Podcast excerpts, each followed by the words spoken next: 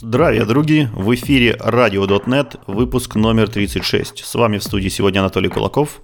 И Игорь Лабутин. Всем привет. А, и прежде всего большое спасибо нашим постоянным патронам Александру, Сергею, Владиславу и всем, э, всем другим, кто нас поддерживает, а также рассказывает своим друзьям, шарит, репостит и всячески помогает подкасту продвинуться в массы. Большое спасибо вам а, за то, что помогаете нам и за то, что помогаете людям вокруг становиться образованнее. А мы, соответственно, будем поддерживать планку и будем рассказывать вам про интересные новости. Сегодняшний выпуск станет не исключением, потому что первая новость очень интересная. Мы ее ждали довольно-таки давно. Э, итак, .NET 6 вышел на финишную прямую и готов нам уже сейчас показать релиз-кандидат первый. Ну что ж, Игорь, что там у нас в релиз-кандидате? Давай разберемся, что вошло, что не вошло, от чего отказались и что получилось. Прежде чем мы посмотрим, что вошло, что не вошло, давай сначала разберемся, что же такое релиз-кандидат. На самом деле, в случае Microsoft это довольно интересная штука. Это первый из двух, всего их будет два, это уже известно. И после второго будет уже, собственно, паблик релиз в ноябре. И фишка с релиз-кандидатами у Microsoft состоит в том, что они уже поддержаны для продакшена. То есть вы можете сейчас в продакшн-коде брать, использовать релиз-кандидат и дальше ругать Microsoft, если у вас что-то не работает. И почему это называется тогда релиз-кандидат? Э, ну, потому что все-таки еще не все финализировано, но тем не менее они, как пишет Microsoft, supported in production, так что можно уже брать и использовать. Интересная терминология, да, я такого раньше не встречал. Ну вот они перешли на такую штуку, по-моему, начиная с 3x какого-то .NET Core, что релиз-кандидаты они стали поддерживать в продакшене. И они на самом деле активно призывали кто-то из Microsoft в Твиттере, типа, пишите нам, значит, на почту, если вы хотите заадоптить .NET 6 пораньше, ну, типа, если вы там большая компания, вам интересно мигрировать, мы вам всем поможем, там расскажем, что делать, помониторим вас, э, оперативно пофиксим баги, если вы что-то найдете. Ну, то есть, короче, они прям пытаются очень активно продвигать, так сказать, раннее использование с тем, чтобы, видимо, действительно успеть к нормальному релизу отловить как можно больше багов. Но, э, тем не менее, поехали попробуем посмотреть, что там появилось. А, еще момент – для того, чтобы использовать .NET 6 релиз кандидат 1, вам нужна Visual Studio 2022 Preview 4. Мы поговорим немножко позднее про Preview 4, но надо понимать, что вот именно она нужна, если вы хотите пробовать .NET 6. И .NET 6 пока недоступен для Mac, но будет Visual Studio 2022 for Mac Preview 1, про который мы еще пока ничего не знаем, но именно там будет .NET 6 RC1. В статье про превью, э, про релиз кандидат 1 на самом деле есть несколько больших разделов, и многие из них это не то, чтобы вот прям появилось в релиз кандидате. На самом деле в релиз кандидат завезли не очень много именно прям вот э, фич. Это, как обычно, э, Лендер, который обычно пишет все эти статьи, обозревает, а что вообще они сделали в целом за весь э, релизный цикл, так скажем. И выяснилось, что на самом деле э, Microsoft довольно плотно работала с э, Red Hat для того, чтобы сделать правильную штуку под названием Source Build. Начали они еще до того, как они выпустили .NET Core 1.0. То есть они этим занимаются уже сколько? 5 лет, получается, больше даже. И фишка заключается в том, что Red Hat, это же, как известно, ну, они делают Linux, в том числе, ну, в смысле, свой дистрибутив Linux. А идея open source так сказать, софта, который там распространяется, по крайней мере, так считает Red Hat, э, заключается в том, что для сборки, собственно, .NET там нужно иметь возможность собрать его из некоторого source package, куда будет входить в том числе сам компилятор и так далее. То есть нельзя распространять, ну это неправильно распространять .NET SDK на Linux, если вы не можете собрать его э, не на Linux и не используя какой-то, допустим, майкрософтовский тул нужно обязательно использовать только то, что распространяется в пэкэджах самого Red Hat. И поэтому э, сейчас э, для того, чтобы Red Hat собирал правильный .NET SDK, они делают это в несколько проходов. Сначала они берут э, Microsoft Build из нормального обычного .NET SDK, который делает Microsoft, собирают из исходников .NET SDK новый SDK, после этого берут build, MS Build из собранного SDK и собирают еще раз те же исходники, но уже теперь правильным MS Build, который собран из этих же исходников. И именно вот такой финальный SDK э, потом распространяется э, Red Hat для своих Linux. Да, круто завернули. Вот. Э, улучшение в шестом дотнете, что сделали в шестом дотнете, теперь в том, что результатом как бы билда внутри Microsoft получается некоторый архивчик с кодом, который можно просто отдать Red Hat, и вот он провернет на этом деле свой этот двухшаговый билд. То есть раньше для того, чтобы собрать вот этот пакет с исходничками для Red Hat, нужно было ну, проделать некоторую работу, в том числе частично ручную. Сейчас это просто продукт билда. Вот. И вторая часть, над которой они активно работают, она связана с этим, это reproducible билды. То есть многие дистрибутивы стремятся к тому, чтобы делать reproducible билды. То есть если вы берете те же самые исходники там, через год, через два, через три, просто их собираете, а как мы помним, компилятор должен быть включен в комплект, то вы получаете абсолютно идентичные бинарники, прям вот по байтово. Вот. И сейчас с этим есть некоторые проблемы в .NET. Вы не можете собрать полностью идентичный бинарный SDK из того же самого исходника. При этом основная проблема на самом деле не в коде именно DLL, а, как они утверждают, в алгоритмах компрессии ресурсов в сборках. Когда там всяческие резиксы и прочие там картинки запаковываются, вот там есть, короче, алгоритмы компрессии, которые не то что не детерминированы, но они могут продюсить чуть-чуть разный бинарный контент. Вот. вот они с этим осталось побороться и будут, я так понимаю, что практически полностью reproducible билды. Я когда-то несколько лет назад изучал этот вопрос, когда вот тема только поднималась. Там как раз у компилятора появились какие-то специальные флажки, которые более-менее могли это гарантировать. И мне казалось, там есть и как раз таки security моменты, которые подставляли какие-то рандомные адреса, э, куда должны там загружаться какие-то ресурсы, которые подставляли рандомные гуиды э, для того, чтобы как-то идентифицировать наверное, сборку. Вот. То есть э, там именно чисто какие-то бизнес-проблемы были с этим. То есть сейчас они это все убрали, да?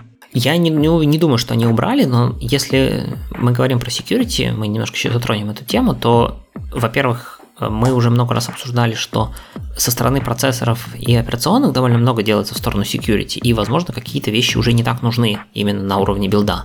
А во-вторых, действительно, например, мы при сборке в DLL добавляется специальный там айдишник, грубо говоря, по которому, или там подпись, да, по которому потом будет матчиться PDB-шка. Чтобы если ты соберешь где-то ее в другом месте, то PDB-шка будет, возможно, чуть-чуть другая, и нужно, чтобы они полностью совпадали, как мы все знаем, да, из опыта отладки. Да, PDB-шка это отличный пример. Вот у, не, у него, по идее, каждый раз вот этот айдишник должен быть уникальным для того, чтобы не перепутать как раз такие а, символы. Вот. Так а на самом деле, если ты всегда из одних исходников гарантированно собираешь абсолютно одинаковую DLL, то и PDB-шка будет всегда одинаковая. PDB-шка включает в себя полные имена исходников. Если исходники одни, но и лежат они в другой папке, это те же самые исходники или нет? Потому что PDB-шки у них будут разные. Это э, интересный вопрос, но на самом деле полные имена исходников не важны, э, где они лежали, если мы используем всякие, как это называется, source, э, не помню. Source-линки. Source-линки, да. Вот. То есть, потому что у меня он прекрасно находит, если я собираю, грубо говоря, ну, беру, например, кусочек своего продукта NuGet-а, который собран на билд-сервере, где он там собирается в какой-то странной папочке билд-агента, и подбираю эту PDB-шку к себе, он прекрасно это все source-линком находит. Ему пофигу. Ну и опять же, скорее всего, вот этот айдишник, это не просто какой-то checksum от, от PDB-шки. То есть даже если PDB-шки будут одинаковые, но собраны в разный момент времени, это айдишники, скорее всего, какой-то рандомный автоинкремент. Поэтому как ты сделаешь его уникальным для уже точно такой же PDB-шки? Не знаю пока, но я точно знаю, что reproducible build тема интересна, и в винде она, мне кажется, как-то мало продвигается, что ли, или фокусируется на ней. А вот в Linux мире она действительно важна, а там тоже есть PDB-шки, так что, ну, как-то оно работает. Посмотрим, поглядим. В седьмом нутнете наверняка что-нибудь еще на эту тему внедрят. Да, я надеюсь, что будет какая-нибудь отдельная статья, которая расскажет вообще, для чего это нужно, как это нужно, как это сделано и почему так долго не было сделано. Ну, то есть вопросов много, было бы интересно в это закопаться. Да. Вторая большая часть – это Profile Guided Optimization. А, с ним интересно, то есть мы его тоже много раз обсуждали, и казалось, что в шестом дотнете они все успеют допилить, но нет, все не успели, поэтому в шестом дотнете там все будет э, не до конца сделано. Но давайте сначала вспомним, что такое Profile Guided Optimization. В принципе, идея довольно простая. Скорее всего, ваш код вашего приложения при старте приложения делает ну, почти всегда примерно одно и то же. И, например, если вы э, хотите сильно как-то ускорить старт, если вам это, например, сильно важно, то, наверное, можно попытаться как-то так переделать код, в смысле в момент сборки, либо в момент джита, или в момент раскладывания готового собранного кода в DLL, чтобы а, при старте все было как-то пошустрее. Код лежал поближе, рядышком, или еще как-то. Плюс э, если, например, с помощью Profile Guided Optimization вы понимаете, что какие-то куски исполняются редко или вообще не исполняются, ну, какие-нибудь там, не знаю, exception хендлеры, которые почти никогда не срабатывают, то можно пытаться их, например, вообще, например, не компилировать JITOM при старте. Ну, а зачем? В смысле не JITOM, а э, не загружать, может быть, даже как-то. Ну, то есть, короче, э, пере, пересортировать код внутри бинарничка, то, что я сказал, чтобы весь код, который нужен при стартапе, лежал где-то рядом, чтобы он был рядом в памяти, а не нужно было бегать по всем, по всей огромной DLL по разным памятям, сбрасывая кэш процессора. То есть, короче, всякие такие штуки можно. Вот. Э, оно на самом деле жило довольно давно, то есть такие тулы, так скажем, существовали, но такие тулы существовали только внутри Microsoft, и они были прям очень сложными для использования. Они сами это признают, то есть для того, чтобы сделать это нормально для там, Visual Studio или для всего SDK или рантайма, а они это делали на самом деле, вот те самые NGen, это там, как я понимаю, частично могли использоваться всякие profile guided штуки, что-то, по-моему, кстати, в NGen можно было какие-то опции передать, что там, типа, собрать какой-то профиль, что-то, я не помню, не пользовался ни разу. И, в общем, все было так сложно, что в шестом тетнете они подумали, решили, что, короче, давайте все переделаем вообще с нуля. Всю вообще идею профайл guided. И у них было несколько целей. Во-первых, им нужны, то есть они считают, что, ну, не только им, а вообще девелоперам нужны тулы, которые позволят собирать эту, эти данные, то есть профили как раз-таки, достаточно легко. То есть надо понимать, что это не что-то, что делается прямо во время рантайма внутри приложения. Это внешний тул, который смотрит на ваше приложение снаружи, понимает, как оно обычно работает, и на основе этого дает некоторую дополнительную инфу э, компилятору, либо всяким кросс-генам и прочим штукам. Второе, это инфа, которая собрана в вашем приложении, нужно как-то ее хорошо уметь легко отдать приложению, либо компилятору, чтобы это нормально использовать. Дальше было бы неплохо, чтобы это, эти данные для э, профилей можно было как-то в source control положить. Ну, мало ли вам это зачем-то интересно. Вот. А кроме того, там я чуть дальше сейчас расскажу, это статические данные, которые вот собраны для внешним тулом. Должно быть можно как-то использовать динамический профайл Guided Optimization э, подходом, про который мы сейчас чуть позднее поговорим.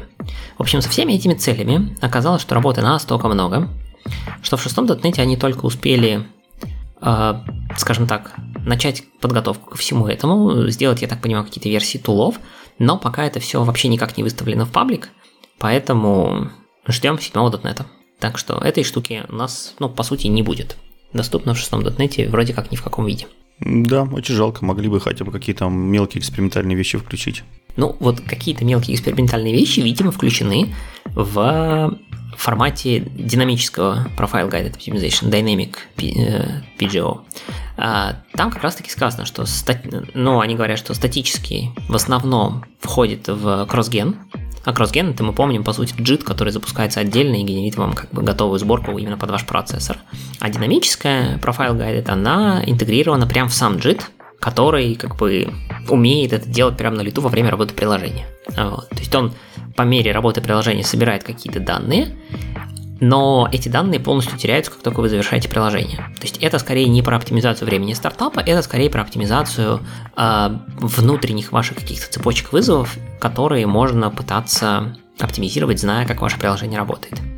То есть здесь немножко это все перекликается с э, tiered compilation.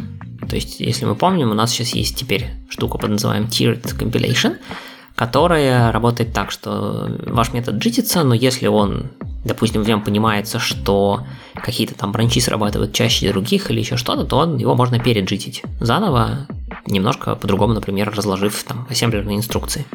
По, что вы, например, Happy Path э, или тот, который наиболее часто занимал меньшее количество инструкций, и вы, например, делали какой-нибудь там early exit. Вот.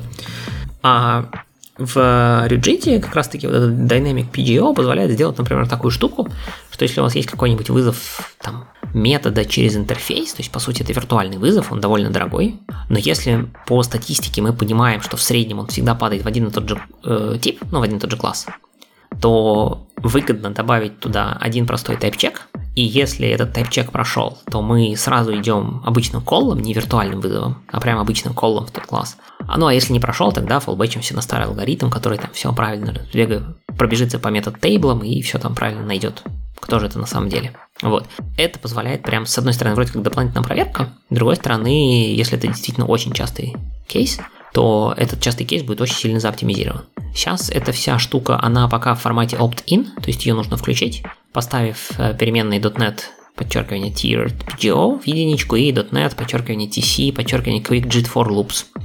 Там оптимизация циклов еще включается, прикольнее. Тоже в единичку. Ну и тогда будет э, у вас э, Dynamic PGO. А в CrossGen 2 там тоже был какой-то раздел в статье, но я не буду ничего распространяться. Про, про CrossGen у нас был большой отдельный выпуск подкаста. Там ничего принципиально не поменялось, насколько я понимаю. Дальше раздел про security. Как раз таки мы немножко это затронули. Microsoft запаблишила Security Roadmap, как они называют. Это на самом деле такой прикольный документ, мы его, наверное, как-нибудь отдельно рассмотрим, где расписано, о чем нужно думать, чтобы ваш код был секьюрный. Можем потом пообсуждать.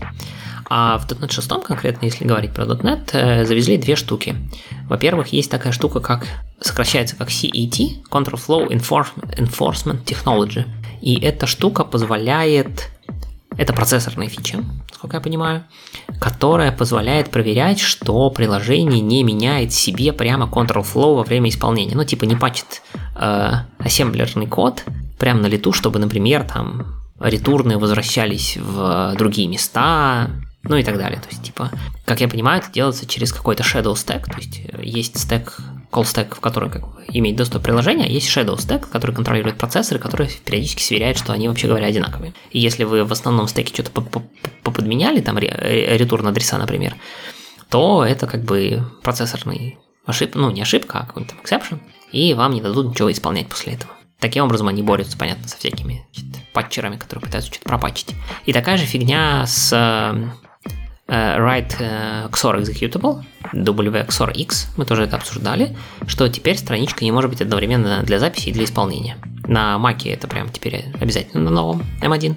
Ну и в остальных местах это пока выключено, то есть это нужно включать, либо ждать 7.NET, там это будет включено по дефолту.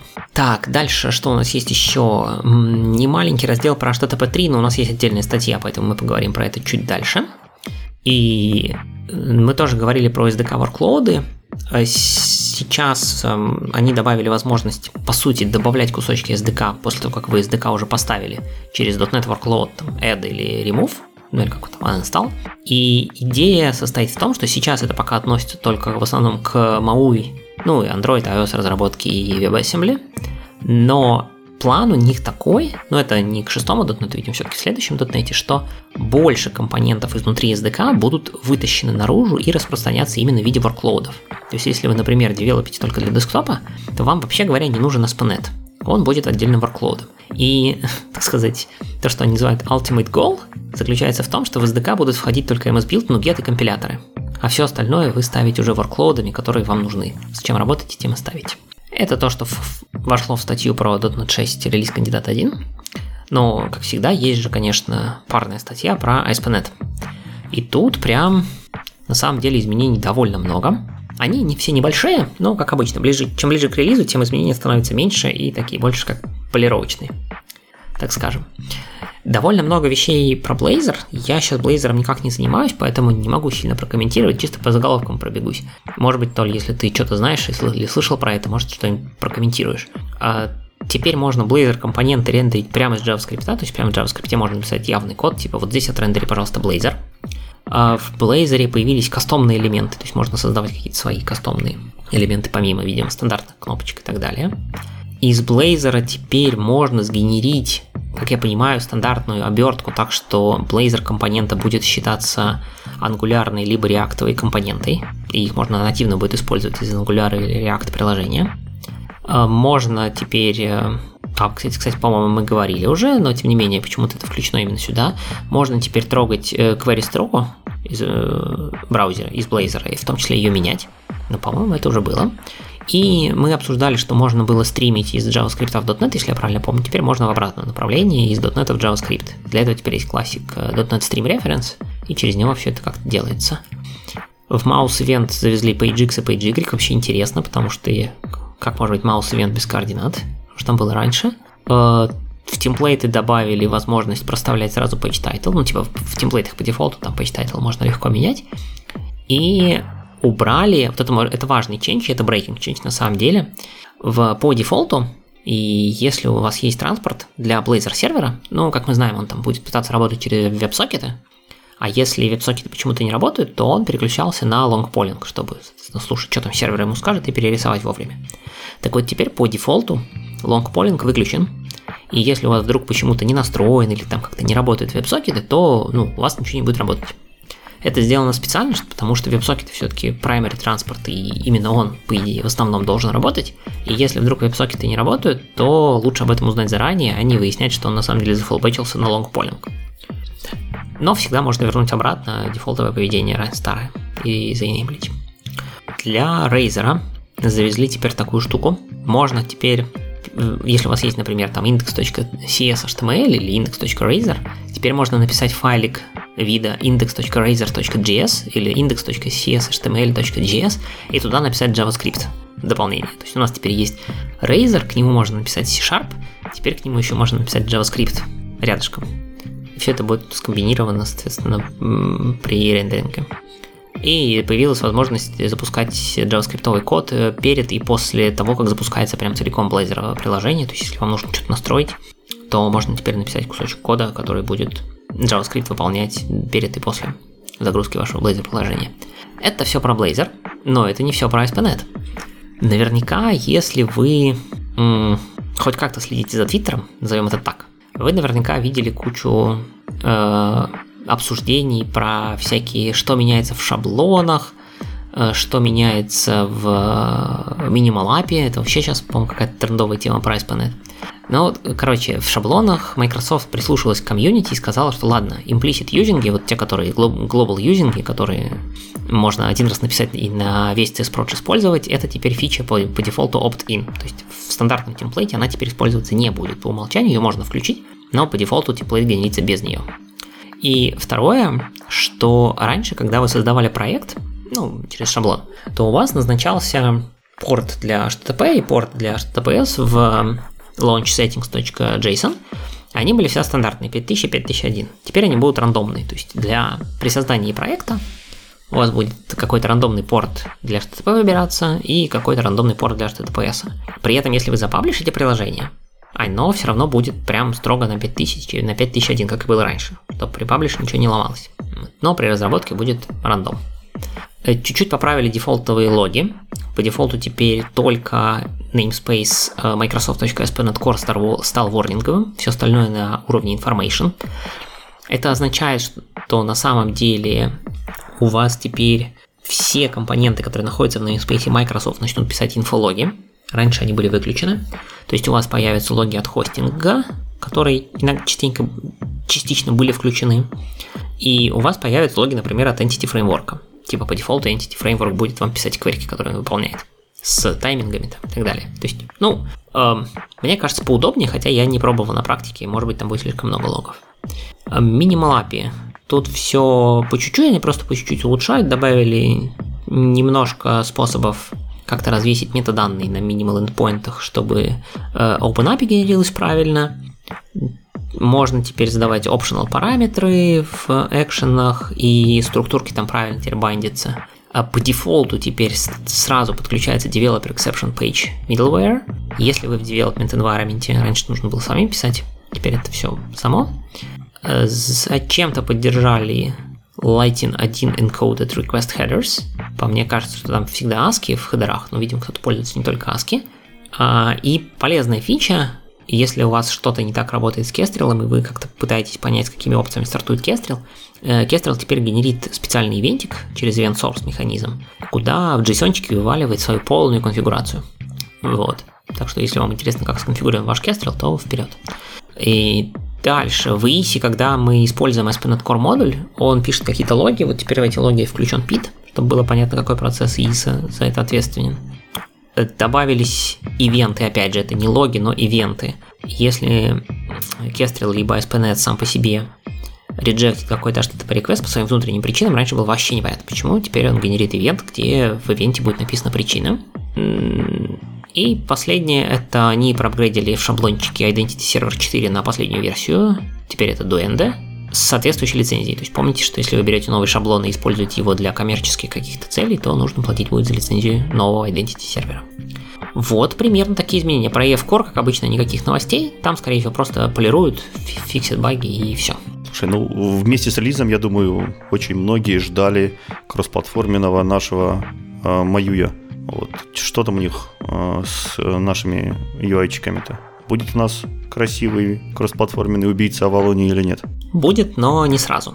Значит, действительно, мы надеялись, что Мауи зарелизится вместе с .NET 6 в ноябре, но команда, видимо, не успевает по каким-то причинам, и для продакшена в ноябре готова не будет. Сейчас у них план такой, что для продакшена, то есть для General Availability, они целятся во второй квартал 2022 года, то есть там, не знаю, апрель-май. У них написано early Q2, так что, наверное, там апрель-май.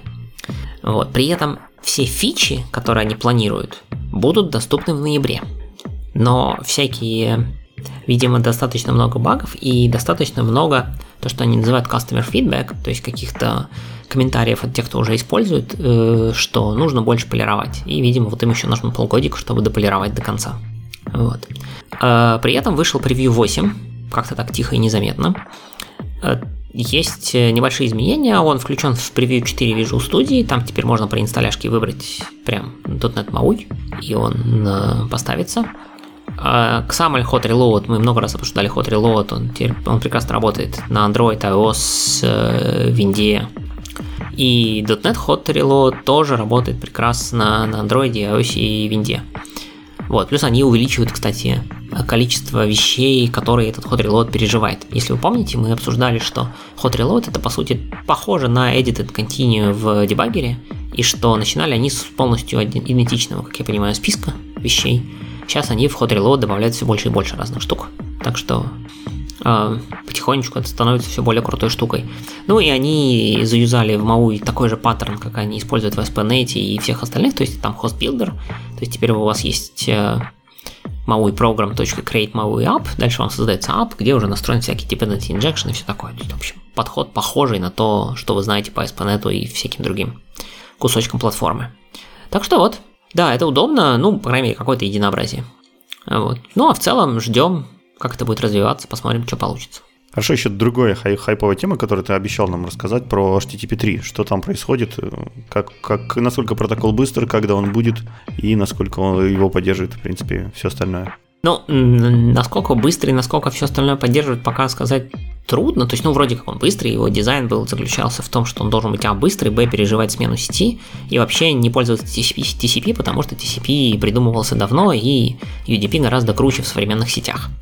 Но практическая плоскость этого дела заключается в том, что поддержка HTTP 3, она сейчас довольно разная на разных платформах, и общая ситуация примерно следующая. На винде .NET использует библиотечку под названием MS Quick для того, чтобы работать с этим протоколом. Это, вообще говоря, open source, кроссплатформенная библиотечка от э, команды, от сетевой команды Windows. Они тем, хоть и делают Windows, но они написали кроссплатформенную библиотечку. Вот. Но используют они ее, я так понимаю, практически исключительно только на Windows, потому что есть проблемы на остальных операционках с авторизацией. Э, для Квика, TLS должен быть, ну, он должен входить в состав вот этой вот Quick библиотечки. Это есть не везде. Вот. Поэтому на Linux они запартнерились с конторой Akamai, сделали форк OpenSSL, назвали его Quick TLS. Но это как бы не форк вида, мы там форкнули и больше не трогаем, а это практически всегда последний OpenSSL с э, кусочками патчей поверх, которые именно включают то, что нужно для Квика. Вот. Это все запаковано в Linux для Linux дистрибутивов, и, соответственно, в Linux и .NET тоже умеет работать с Quick. А вот на macOS пока нет. И назад они это выливать не собираются, этот Quick TLS? А собираются, они ждут OpenSSL 3.0 или что-то, какой-то 3x, короче, какой-то. По-моему, вроде 3, в 3.0 обещалось, что будет уже нормальная поддержка. То есть, как только будет выйдет 3.0, то все, можно будет сразу, так сказать, перейти на нормальный OpenSSL. Ну или когда дистрибутивы заадоптят этот OpenSSL 3.0, я уже не знаю не, не вчитывался в детали, но смысл в том, что э, каким-то образом .NET и Microsoft сделали так, что на Windows и Linux Quick, ну, можно, по крайней мере, попробовать потрогать. При этом на Linux нужно ручками добавить вот эту либо MS Quick, а для винты вам нужен Windows 11 обязательно.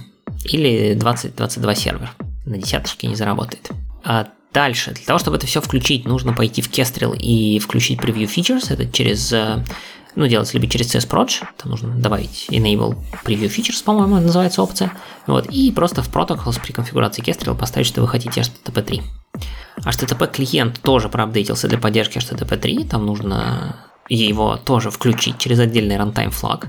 Вот. И для каждого реквеста указывать, что вы хотите его именно по HTTP 3. При этом, если вы живете на сервере 2022, то вы можете заиспользовать не ASP.NET поддержку HTTP 3 в Kestrel и всем таком, а в EIS и HTTP SYS. Там она есть. Ее нужно включить в, через реестр, но тогда вы можете использовать хоть какой-нибудь старый, там, пятый .NET, старый. А, и он тоже будет прекрасно работать с HTTP 3, потому что в этом случае, э, собственно, именно HTTP частью занимается, понятное дело, EIS, а вам только реквестики уже приходят. А при этом, как мы знаем, HTTP 2 одна из причин появления HTTP 2 был э, gRPC. Ну, по крайней мере, они очень хорошо вместе дружат.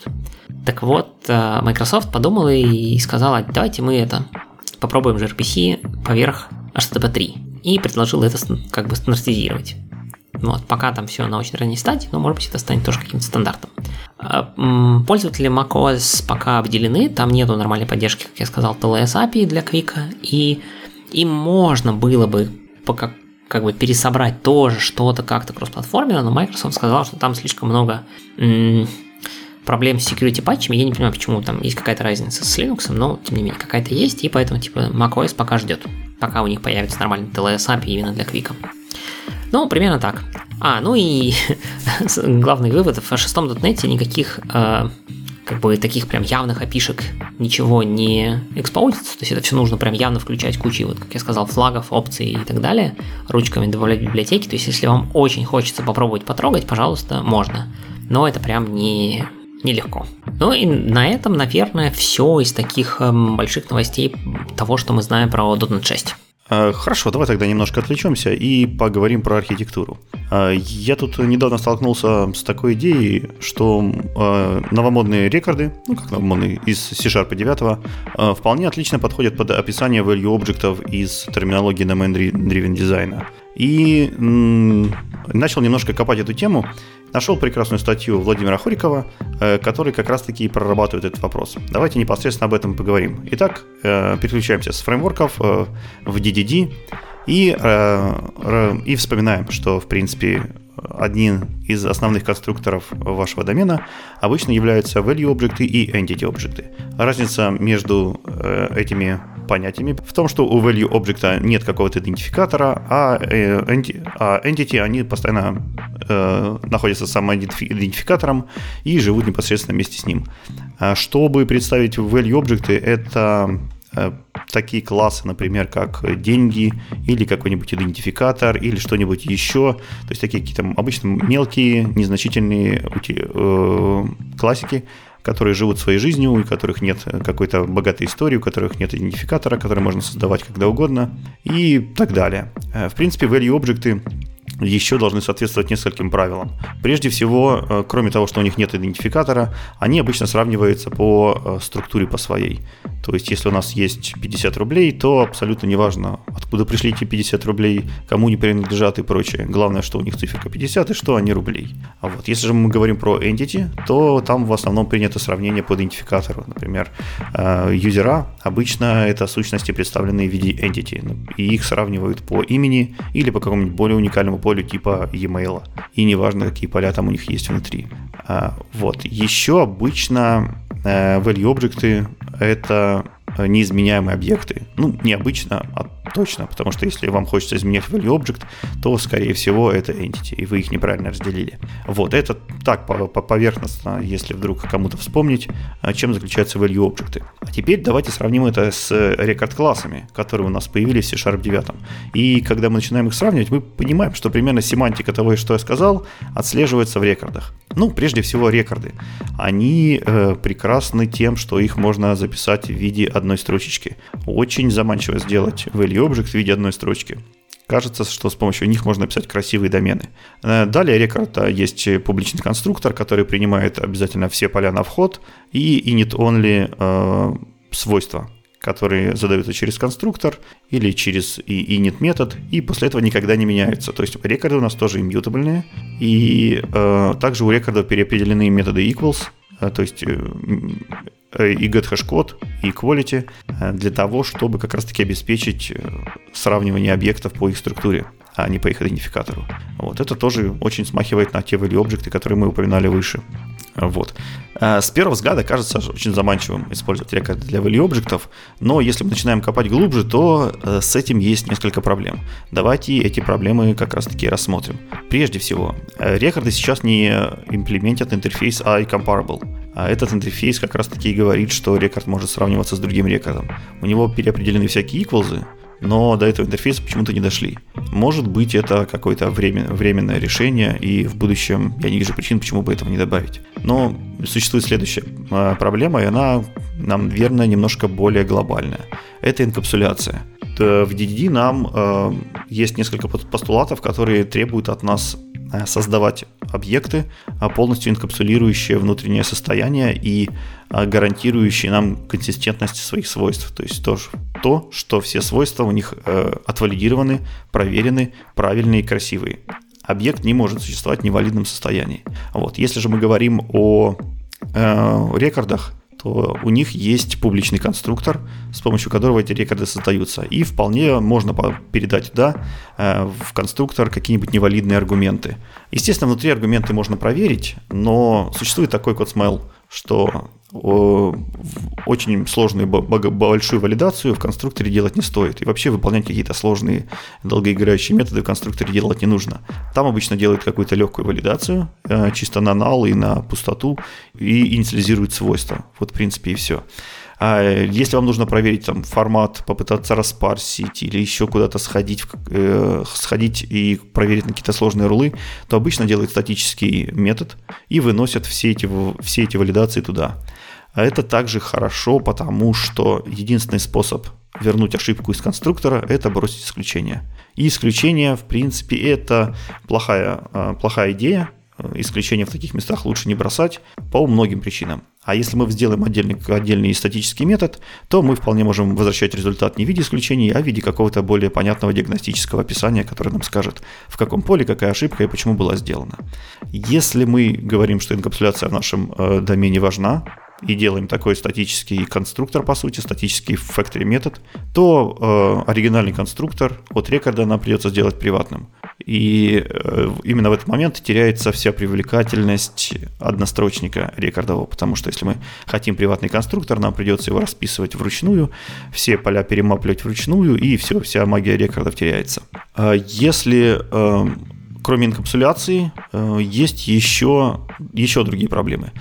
Часто бывает необходимо сравнивать, например, не все свойства, которые есть у данного рекорда, а только некоторые из них, а какие-нибудь там диагностические пропустить, типа стек трейса или еще чего-нибудь. В общем, это в equality не должно участвовать. Вот. В таком случае вам придется переписать все методы сравнения э, ручками, и опять же теряется очень большая часть автосгенерированных рекордов. А с сравнением есть еще одна проблема. У рекордов, у рекордов э, не, несмотря на то, что поля сравниваются нормально, как положено по значению, коллекции сравниваются все еще по ссылкам.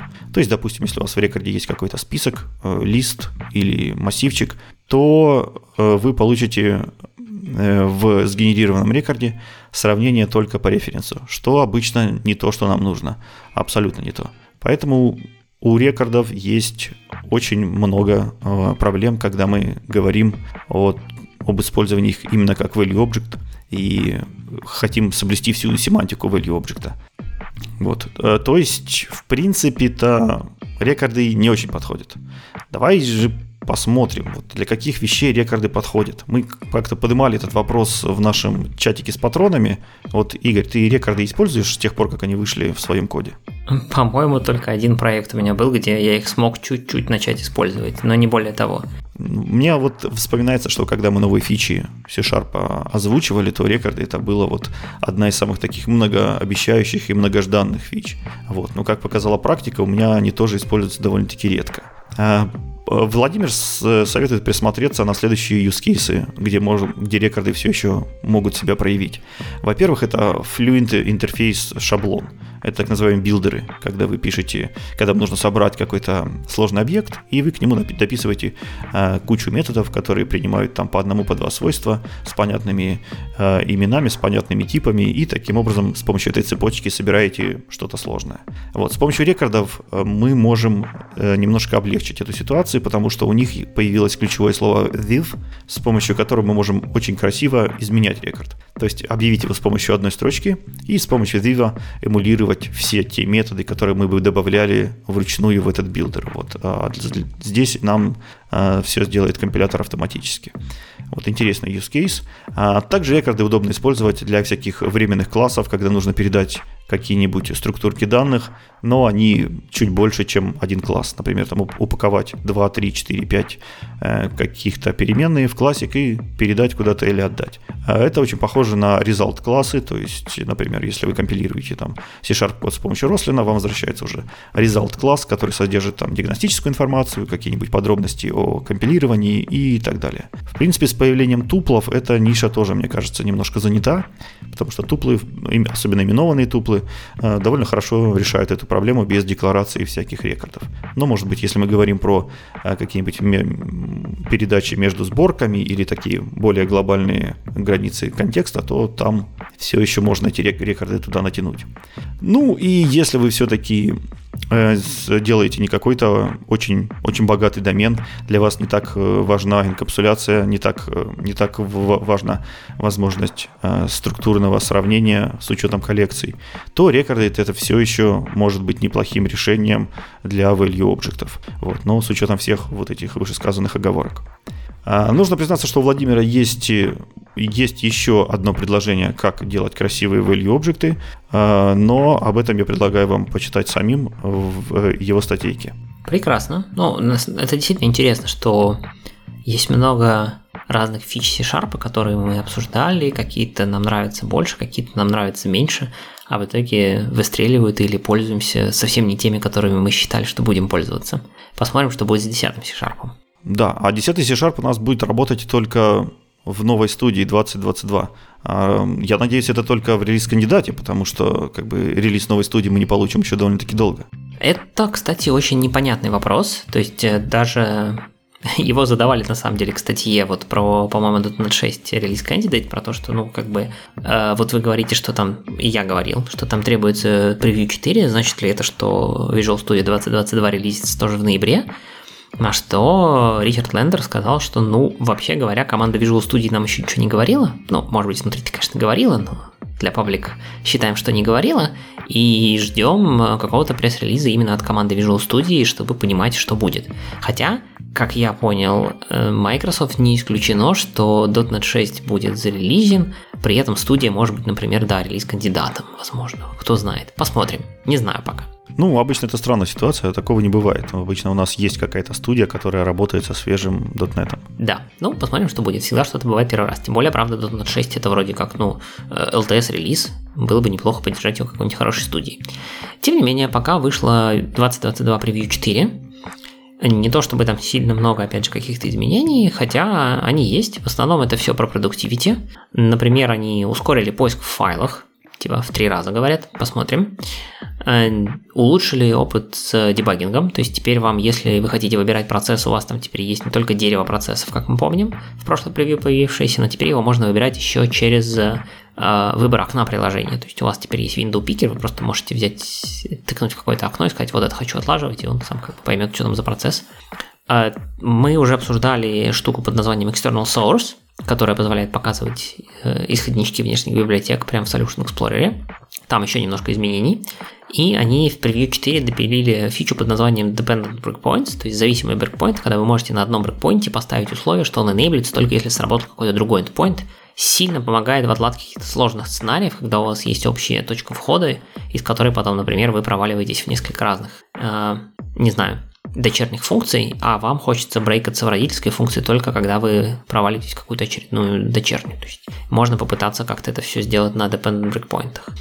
А дальше если вы вдруг пользовались превью 3 и у вас были какие-то проблемы с редакторами для Blazor или Razer, обновитесь на превью 4, там, говорят, пофиксили много багов. Э, Hot Reload улучшился, как я говорил. Дальше вы теперь можете раскрашивать ваши табы для файлов в разные цвета для более правильной визуальной группировки. Не знаю, зачем это может быть надо, потому что, ну, не знаю, я навигируюсь в основном с помощью Ctrl-T, что в Rider, что в Visual Studio. Поэтому зачем еще тапки раскрашивать разными цветами? Ну, наверное, кто-то, кто визуально как-то это больше воспринимает, может быть полезно. По крайней мере, я видел такой плагин для Visual Studio, и у него было очень много скачиваний и рейтинга. Ну, то есть люди, по идее, пользуются этим очень часто. По-моему, я его даже ставил. По-моему, этот плагин дополнительно позволял эти табочки сделать слева, по-моему, а не сверху. И как-то их еще группировать. Я пытался им пользоваться года, наверное, два или три назад, но я не понял, зачем это. По большому счету, мне тапка нужна для двух целей. Ну, если у меня их там открыто 2-3, я могу по ним кликать мышью и переключаться, хотя я чаще буду тогда Ctrl-Tab просто использовать. А второе, я туда навожу мышку, чтобы посмотреть полный путь к файлу. Ну, вот бывает нужно. Типа, зачем-то на диск сходить в это место, я вот так делаю. Больше, в принципе, табы мне ни для чего не нужны. А, ну, закрыть. Если наши слушатели пользуются плагином, который раскрашивает табики, придите в комментарии и расскажите нам, зачем вы это делаете. Да, будет интересно. А, в эм, Solution Explorer теперь появилась клевая команда, по а может, кстати, не в Solution Explorer, по-моему, это в меню файла она появилась, называется Synchronize Namespaces. И теперь, если вы ее выполните, то он посмотрит на все ваши CS-файлики и в каждом CS-файлике поставит namespace, соответствующий тому, в каких папочках это находится. Подожди, это же появилось э, в ReSharp лет 10 назад. Ну, как обычно, а здесь превью 4, что нормально. Я, кстати, не, не помню такого в ReSharp, он умеет, да? Да, да, я всегда пользуюсь. Отличная штука, когда ты набрасываешь просто кучу, э, кучу классиков в один файлик, а потом э, раскидываешь их по нужным папочкам, и он тебе сам правильный namespace проставляет. А, ну вот когда классики в папочках, да, а вот так, чтобы взять готовое дерево и просто сказать вот по всему CS Project, пожалуйста, поправь все namespace, что-то я не помню. Ну, наверняка есть. В Sharp много чего есть. Да, да, в любой части дерева на папочке, на файлике, на солюше не можешь так кликнуть и сказать, давай, пофикси мне это все. Окей. Но мне кажется, никто не знает 100% фичи Шарпера и Райдера, поэтому э, это нормально, каждый день узнаешь что-то новое. А, и если вы как-то пользуетесь нестандартными темами для Visual Studio, и вам, например, нравились какие-то темы из Visual Studio кода, то, во-первых, Microsoft сконвертила какие-то темы из кода в из VS Code в формат Visual Studio, вы теперь можете их использовать. А во-вторых, выложил на GitHub сам конвертер, поэтому если у вас есть какая-то кастомная тема Visual Studio код, которая вам очень нравится, и вы хотите такую же Visual Studio, сходите на GitHub, это command line тула, э, сконвертируйте ее в формат Visual Studio и пользуйтесь в том числе Visual Studio. И почему бы эту тулу просто не засунуть в Visual Studio, чтобы она понимала темы от кода, да и все. Может и засунут, просто времени не хватило. Ну, или там, не знаю. На самом деле, в Visual Studio же там прям свой формат. В VS Code, по-моему, там json обычный. Да. Вот, а Visual Studio там прям какой-то этот VSAX, да, он, или я с экстенженами путаю, ну, короче, какой-то прям сложный, видимо, какой-то бинарный формат, если я правильно помню. И, видимо, ну, не так просто. Там, небось, какой-нибудь, знаешь, это binary сериалайзер десериализует это все дело, и все. И, и вот тебе этот самый как зовут, э, вот тебе тема готовая, там, правильно раскладывает сразу в памяти, а может нет, не знаю. Короче, скорее всего, просто не хватает ресурсов на все. Да, давай немножко подробнее по, по обсудим форматы. У меня тут как раз э, завалялась статейка подходящая. Э, автором ее является Аарон Стерн, небезызвестный автор э, и главный вдохновитель Aki.net. То есть человек, который много знает, много пишет и многое умеет. И рассказал он нам в этой статье как раз-таки про э, совместимости. Э, он, рассмотрел несколько типов совместимости и рассказал, что каждый из них представляет и как это натягивается на текущее положение Aki.net. Прежде всего, нужно сказать, что совместимость между API, между какой-то библиотечкой, которая использует ваше приложение и вашим приложением, это, это своеобразный уровень доверия между потребителем библиотеки и тем автором, который эту библиотеку распространяет. И это доверие, в принципе, довольно дорогого стоит. Вот почему за совместимостями нужно следить. Э, ведь никто не обрадуется, если вы вдруг случайно обновите DLL, которая не предвещала вам ничего плохого, она при этом сломает весь ваш проект до неузнаваемости и может накрыть какой-нибудь ближайший релиз. Поэтому э, в нашей среде выработалась такая интересная и полезная штука, как Semantic Version. Это специальная договоренность, которая помогает нам конвертировать какие-то чиселки в ожидания. Прежде всего, эти чиселки нам говорят, что будет, когда ваше приложение обновит какую-то библиотеку на более новую версию. Произойдет ли breaking changes, то есть сможет ли ваша библиотека дальше работать с этой новой версией или нет. Зависит это все от э, специальных цифр, которые располагаются на особых местах. То есть э, какой будет э, мажорная циферка, минорная или все остальные. И от этого зависит наличие, наличие breaking changes. Aaron э, выделяет три э, типа совместимости, э, которые используются в Aki.NET. Это бинарная совместимость, совместимость на уровне API и wire совместимость. Давайте немножко подробнее рассмотрим, что же это значит и когда используется. Э, первые две – бинарная и API совместимость. Э, бинарная совместимость это способность библиотечки, которая говорит, что если вы подложите новую версию библиотеки в свой проект, в свое приложение без перекомпиляции, то ваше приложение все еще будет работать. То есть есть большой шанс, что оно по-прежнему продолжит работать без всяких проблем. То есть это совместимость на уровне сигнатур API в бинарном виде. А второй тип совместимости на уровне API немножко слабее, чем бинарная совместимость. Он э, всего лишь навсего гарантирует, что весь API в этой библиотеке на уровне кода был не сломан. И если вдруг вы э, подключите эту библиотеку уже к вашему проекту и перекомпилируете приложение, то у вас компиляция не сломается, у вас все пройдет гладко. Почему же может различаться API и binary совместимость? Казалось бы, и там, и там сигнатуры, и там, и там э, все должно работать одинаково. К сожалению, э, э, API совместимость не гарантирует, э, не гарантирует тот же самый байт-код. То есть из-за того, что в C-Sharp очень много синтаксического сахара или еще каких-нибудь вещей, которые меня, меняют непосредственно генерацию IL-я, э, ваша зависимость, эта библиотечка, она может сломаться. Если рассмотреть на примере, допустим, у вас есть публичный sealed класс user, у которого есть одно единственное read-only свойство – name. Это read-only свойство выставляется через публичный конструктор, э, передается name и выставляется этому свойству, без всяких там проблем. А теперь давайте представим, что в новой версии вашей сборки, в новой версии вашей DLL, э, допустим, была версия 1, и вы делаете версию 2. И в версии 2 вы, реши, вы решаете просто-напросто э, добавить дополнительное поле к вашему юзеру. Ну, допустим, сейчас э, всем пользователям заставляют ходить в общественные места только при наличии штрих-кода. Э, допустим, поле булевое has barcode. Вы добавляете к вашему юзеру, то есть оно прокидывается в публичный конструктор, и также появляется новое публичное свойство только на чтение has barcode. Что это значит для вашей сборки? А значит это то, что теперь версия 2 не совместима по API с версией 1 и не совместима бинарно э, с версией 1. Это происходит из-за конструктора.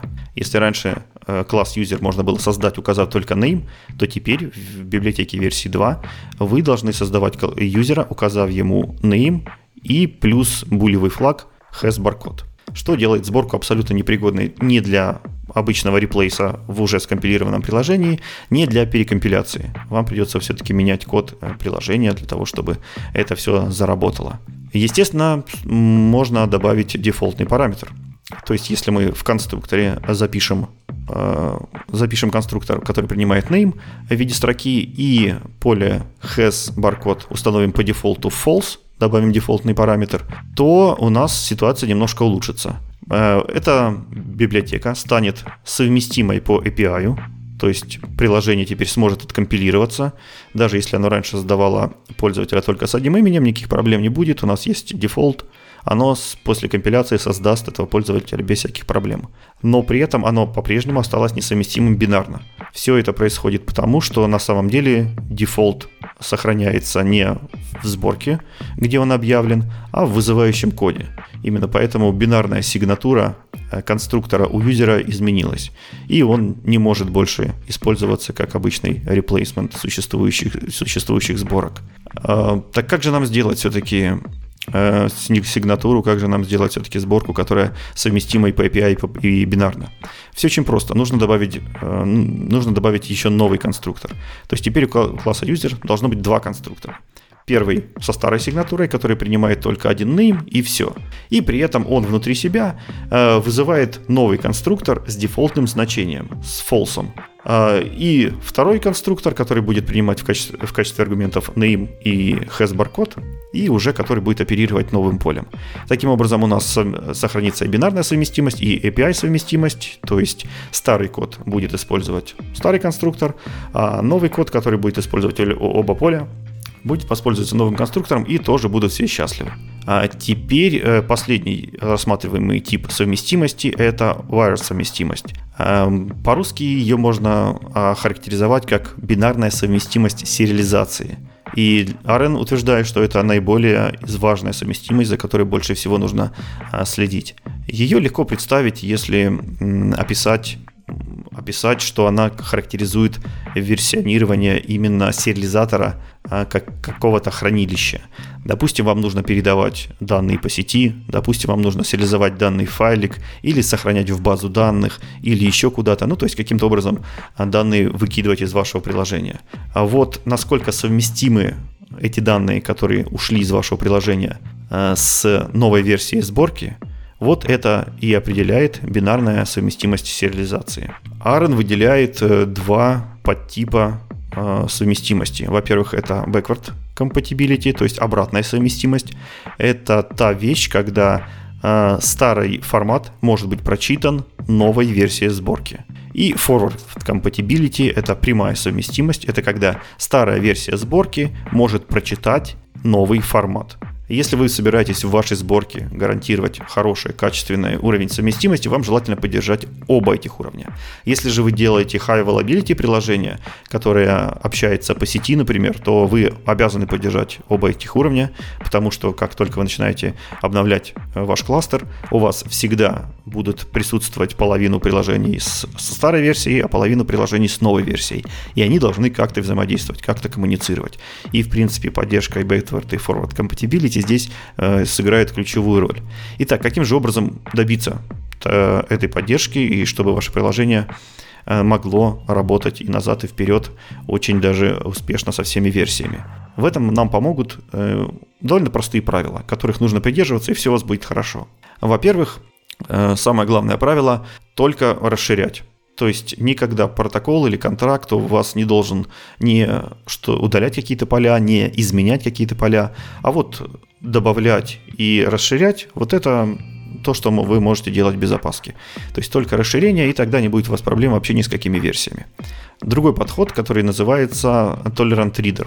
Это специальный шаблон, который нам говорит, что э, старые версии сериализаторов должны э, игнорировать те части формата, которые они не смогли распознать. Они должны считать, что если какое-то новое поле пришло, то это значит что-то из новой версии, и в принципе они не должны каким-то образом падать. Они должны попытаться а, продолжить работать с теми данными, которые есть, и нормально, а, нормально отработать свою бизнес-логику. При этом новые части они должны просто отбросить и никак не учитывать в общем случае. И третье правило – это вводить новые типы протоколов до того момента, э, когда вы захотели их использовать. Допустим, в предыдущем случае отбрасывать просто данные и для вас недопустимо. То есть вы не хотите терять данные даже в старых э, версиях вашего приложения.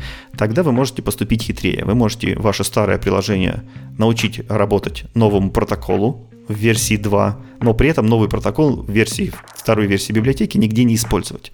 Э, но сериализаторы версии 2 уже научатся его десериализовать, уже научатся как-то с ним работать, уже научатся что-то с ним сделать.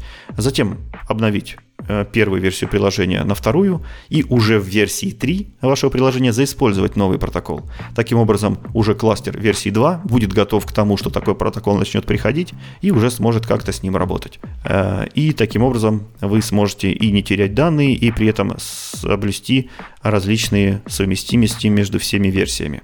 Вот, статья интересная, познавательная. Как всегда, Аарон уходит много в философию, в рассказы о том, почему так важно держать совместимость, что такое версионирование. Поэтому, если вам хочется не каких-то пустых фактов, а больше, а, больше размышлений умного человека, то советую обратиться непосредственно к статье.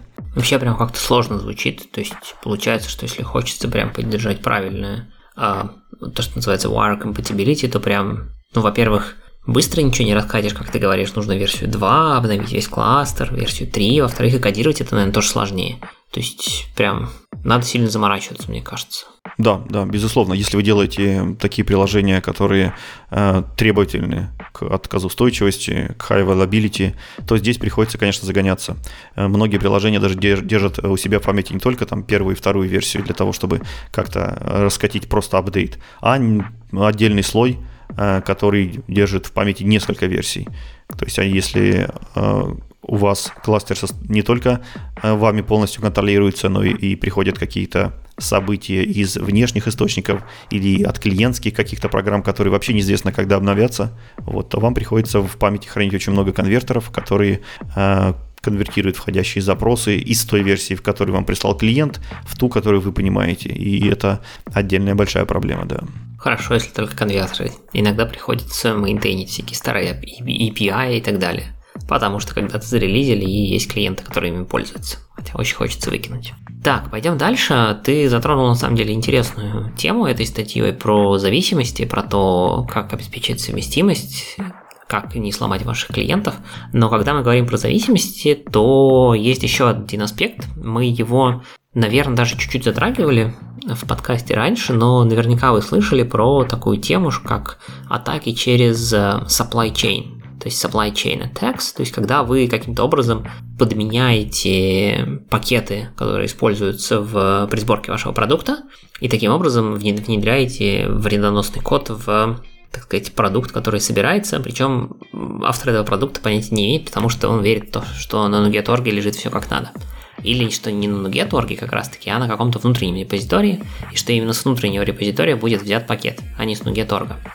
Так вот, э, поскольку эта штука как-то получила довольно большое распространение, и на многих языках и на многих пакетных менеджерах было продемонстрировано, что это все действительно очень уязвимо, Microsoft э, сделала такую штуку в Nuget, что теперь у нас есть фича под названием Package Source Mapping. И она дает возможность контролировать, какие пакеты приходят откуда, с каких серверов. Значит, э, и она по большому счету особенно важна, если вы смешиваете в одном проекте и паблик сервера, и ваши какие-то свои локальные NuGet сервера, чтобы не получилось так, что сборку, которую вы хотите, чтобы забралась с приватного сервера, на самом деле скачается с паблик с неизвестным кодом. Вся эта магия, которая я сейчас расскажу, работает как обычно. Только в 22 студии Preview 4 требует релиз кандидата первого для .NET 6 и требует Preview 4 от NuGet.exe. Если вы все это имеете, то работать это все будет на самом деле даже для старых проектов, то есть это не зависит от таргет фреймворка, вы можете таргетить хоть .NET фреймворк, пожалуйста. Вот. Но сами тулы в SDK должны быть новыми. Для того, чтобы это все заработало, нужно, чтобы у вас был NuGet config файлик, в котором будет описаны package source. Дальше вы в нем, собственно, как обычно, вы пишете несколько package sources, это пожалуйста. Но появилась новая опция – Помимо package source, вы теперь на том же уровне можете задать новый элемент, называется package source mapping. И внутри для каждого package source, это важно, для каждого package source нужно указать паттерн пакетов, которые вы ожидаете с этого package source. То есть вы можете сказать, что, например, с NuGet.org вы ждете только Microsoft. звездочка, то есть любые пакеты Microsoft вы ждете с NuGet.org, а любые другие, например, вы просто указываете pattern звездочка, то есть все остальные дефолтовые, вы ждете с вашего private сервера. То есть таким образом вы сможете нормально использовать майкрософтовские там ASP пакеты и вот это все, но любые другие вы обязаны будете их залить на ваш внутренний сервер, возможно, проконтролировав перед этим, что там внутри. Или наоборот, если у вас есть, допустим, соглашение, что ваши внутренние пакеты всегда начинаются с названия вашей компании, вы ставите паттерн для внутреннего package source, что Э, название вашей компании, там, точка звездочка, и таким образом все такие пакеты будут заливаться только, скачиваться только с вашего внутреннего NuGet сервера, а все остальные будут качаться с NuGet.org. Паттернов поддерживается всего пока два, то есть вы можете указать либо э, префикс, то есть э, имя пакета и звездочка в какой-то момент, либо просто звездочка для того, чтобы указать, что это вообще дефолтный source, откуда надо все брать. Либо вы можете, в принципе, написать прям явный package ID, прям полностью, и сказать, что конкретный пакет всегда брать отсюда. Для каждого package source, как я сказал, нужно обязательно указать паттерн. Это может быть либо хотя бы звездочка, но он должен быть указан явно. То есть нельзя оставлять не описанные package source. И вообще говоря, это может показаться нелогичным, но тем не менее, если вы, например, написали, что э, ваш там пакет должен забираться с, только с вашего сервера, но при этом ваш пакет будет зависеть там от какого-нибудь Microsoft что-то, вот Microsoft пакеты будут забираться согласно ну, тому паттерну, под который они подходят, то есть Microsoft пакеты при этом будут заниматься, забираться с NuGet.org. Ну и вроде для Microsoft пакетов это кажется очевидным, но надо понимать, что это транзитивные зависимости, они просто независимо анализируются, и нет никакой гарантии, что транзитивные зависимости будут скачаны с того же сервера, откуда скачан главный пакет. Это надо понимать и правильно расставлять эти самые паттерны. И если вдруг пакет, от которого вы зависите, уже лежит в кэше, packages, папочки, то никакого как бы сравнения паттернов ничего не происходит, он просто берется из кэша. Ну, предполагаю, что он туда попал, так сказать, уже правильным, проверенным, с э, правильного package source, и что еще раз сравнивать. Вот. Так что э, фича пока, как бы, ну вот она довольно ранняя, наверняка там, может, еще найдутся какие-то э, подводные камни и тонкости. Но в целом, если вы заботитесь о том, чтобы не скачать что-то левого, и у вас есть, например, какие-то паблик NuGet сервера в ваших NuGet конфигах, то рекомендую посмотреть на эту штуку. Ну, возможно, когда вы обновитесь до 6 SDK и 22 студии, чтобы действительно обезопасить себя от того, что кто-то назовет пакет именем вашей компании и подложит его на NuGet.org и затащит туда какой-нибудь, не знаю, майнер или еще что-нибудь, а вы это радостно скачаете, если у вас неправильный порядок package source в NuGet конфиги. Слушай, мне кажется, не, недостаточно строго подошли, потому что это ре, реально критическая уязвимость, и многие разработчики, они просто не знают и никогда не услышат. То есть это нужно было бы сделать как, как-нибудь прям ломая обратную совместимость и заставлять разработчиков явно указать, задуматься, а, заблокировать какие-нибудь внешние NuGet, NuGet пакеты или что-нибудь в этом духе. Я допускаю, что они это, может быть, сделают, например, в семерке.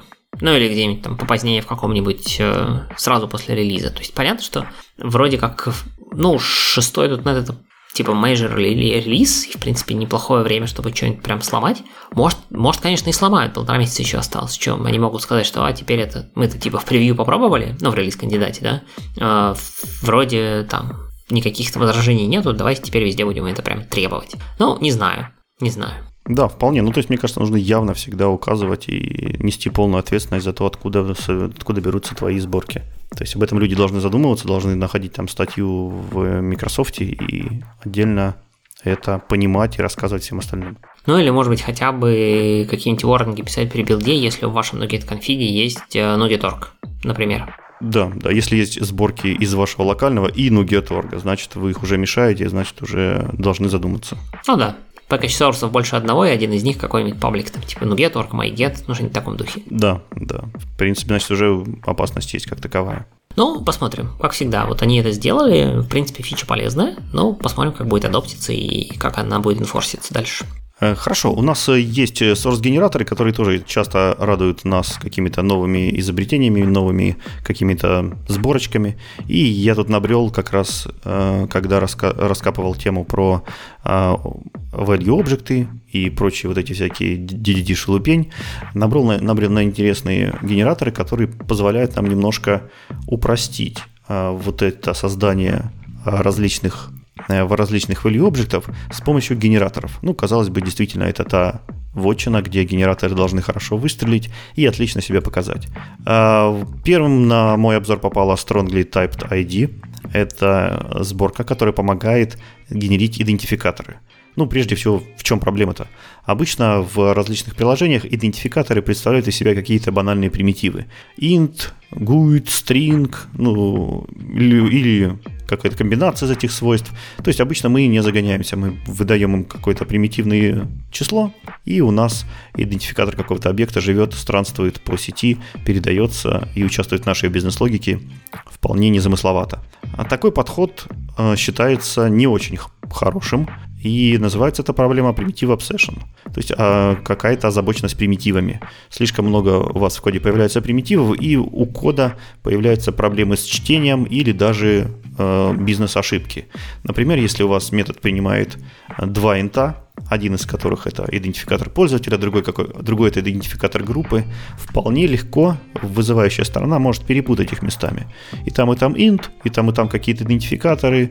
Никто не заметит, если они вызывающей стороне поменяются местами. И это довольно трудная бага, ее не всегда можно быстро отыскать, и все ошибки будут в рантайме. Это довольно-таки плохо.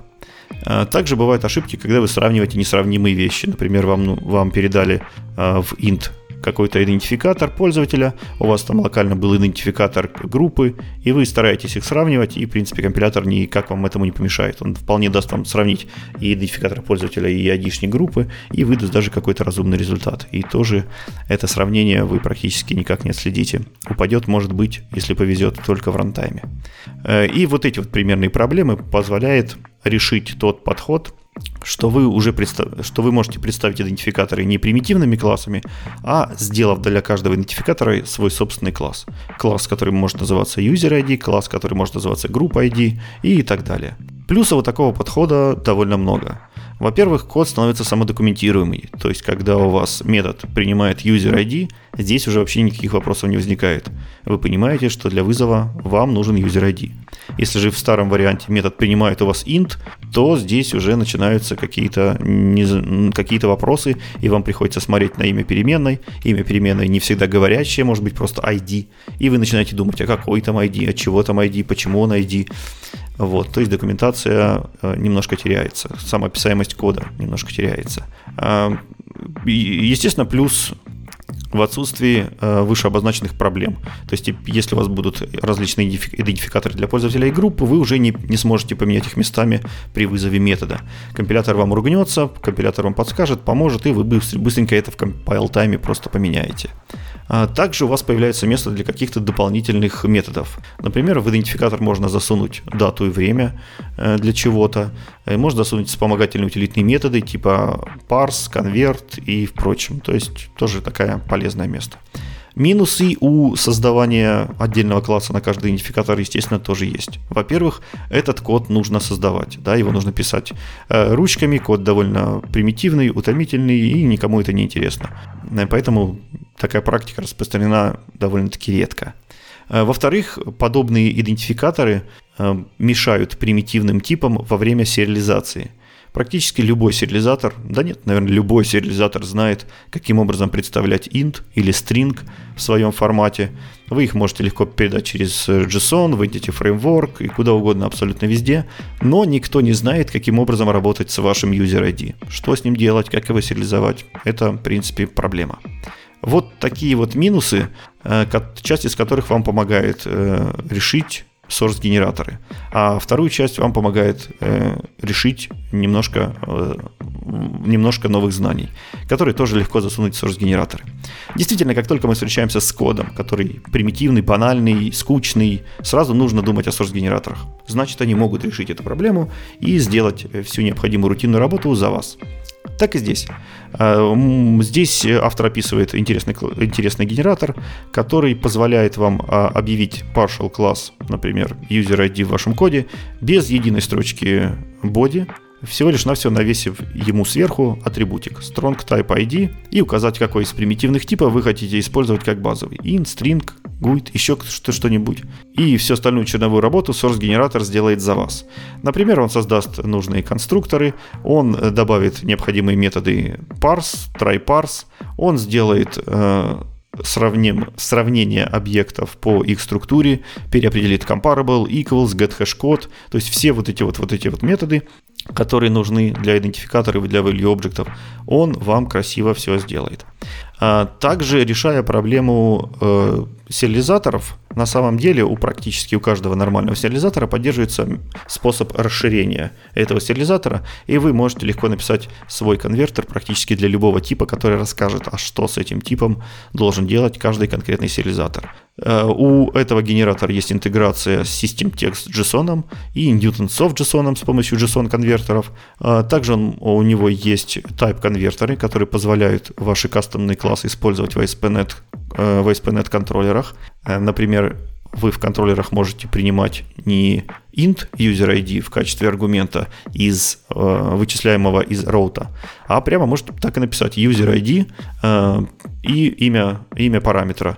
И э, ASP.NET Core поймет, что если у него есть int и при этом хочется user ID, то нужно вызвать type-конвертер, э, зарегистрированный в системе, и все прозрачно сконвертировать. И уже контроллеры у вас начинают работать не просто с какими-то интами и строками, а нормальными, строго типизированными идентификаторами, что тоже часто удобно.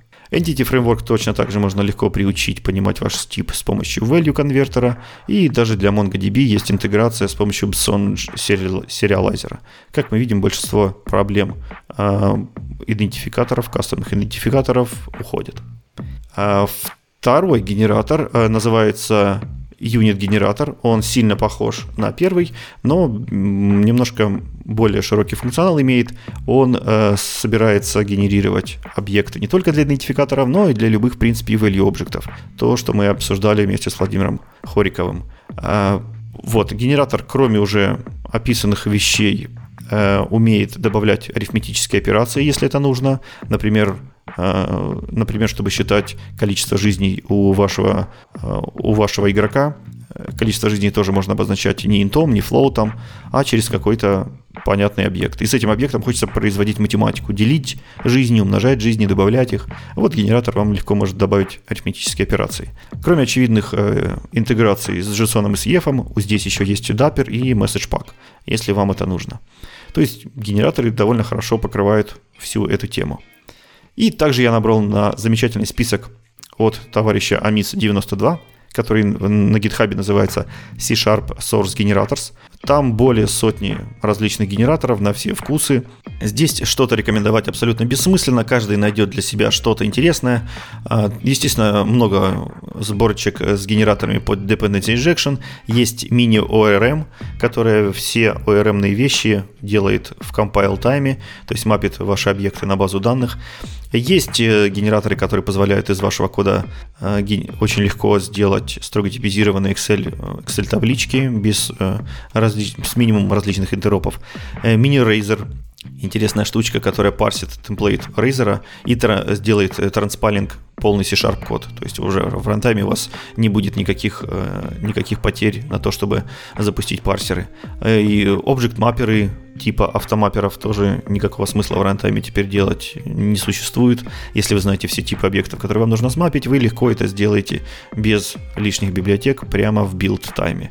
И также там есть э, хорошая подборочка статейчек, видосиков с обучающими примерами и много чего еще про генераторы. Поэтому если вам интересно каких-нибудь хороших примеров или просто ищете для себя подходящий генератор, э, загляните на C-Sharp Source Generators, ссылки будут в шоу-нотах. Да, я хотел добавить, что очень забавная ситуация. Ты когда начал рассказывать про Strongly Typed ID, я был вообще вот на 100% уверен, что ты будешь рассказывать про Эндрю Лока. Но внезапно оказалось, что Strongly Typed ID это не единственный нугет.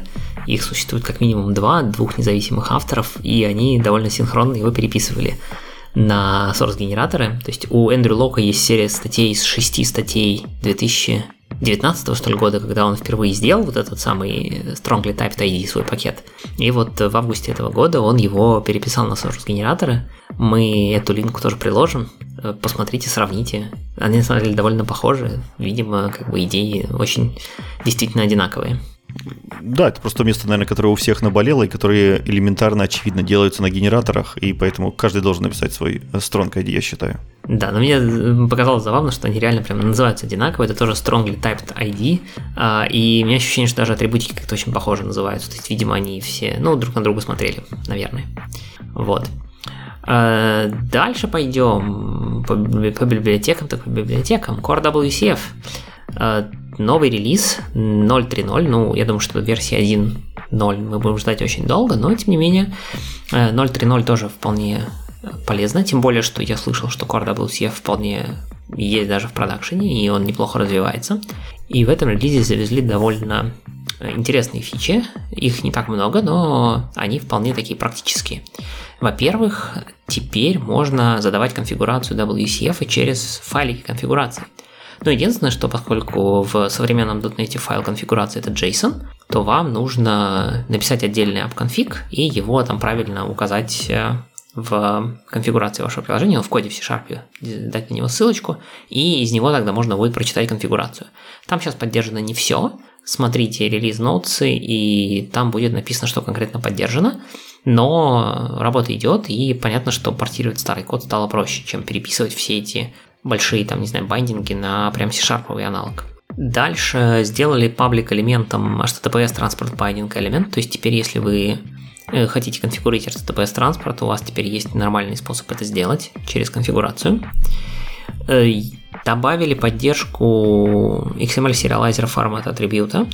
И тут идея довольно простая, то вы можете контракт размечать старыми атрибутами из System Service Model Namespace, а можете новыми из Core WCF. Но проблема в том, что если вы хотите использовать, например, общую сборку, что в WCF очень часто делается, а шарите контракт не через э, там VSDL, а прям вот DLL между клиентом и сервером, то вам по сути придется делать два одновременно атрибута использовать, то есть размечать и теми, и теми атрибутами, плюс делать зависимость на Core WCF, что может быть, ну, как бы оно вам зачем, если вы его используете в каком-нибудь там серверном э, части на .NET фреймворке.